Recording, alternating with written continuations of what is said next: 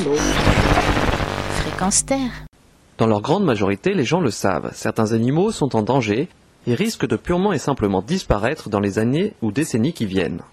La plupart d'entre nous se sont un jour émus du sort des baleines, des éléphants ou des pandas, ce dernier étant même devenu le symbole des espèces en péril grâce au WWF qu'il a retenu comme logo. Ce que le grand public ignore en revanche, c'est l'ampleur de la menace qui pèse sur la biodiversité animale.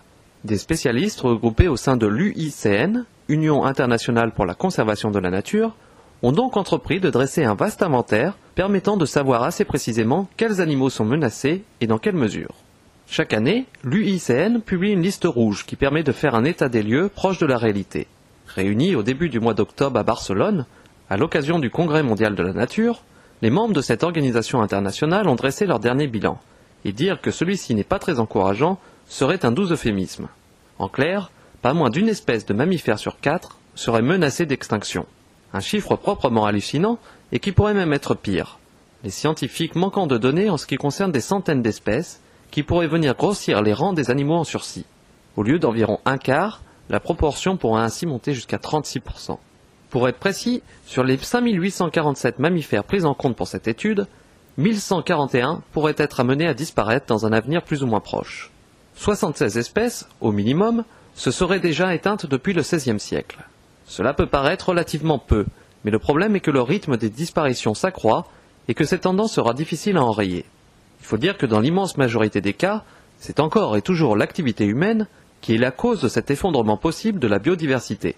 À force de piller les ressources naturelles, de transformer le monde au travers de notre activité industrielle, nous sommes tout simplement en train de détruire ce que la nature a mis des millions d'années à bâtir.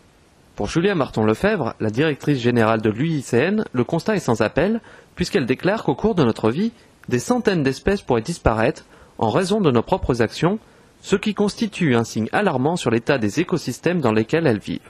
Le constat est donc terrible, mais soyons clairs, à l'heure où les bourses s'effondrent et où les banques se rendent compte qu'elles ont spéculé sur du vent, sauver les animaux ne semble pas la priorité absolue.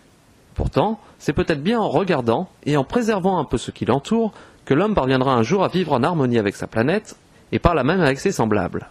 Il convient néanmoins de ne pas sombrer dans le pessimisme le plus absolu. Lorsqu'il y a prise de conscience que des moyens humains et financiers sont mis en œuvre, la préservation du monde vivant est possible.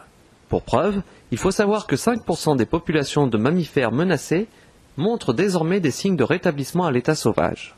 Les programmes de reproduction et de réintégration se révèlent efficaces, et tout cela montre que nous pouvons encore inverser une tendance qui reste pour l'heure très négative.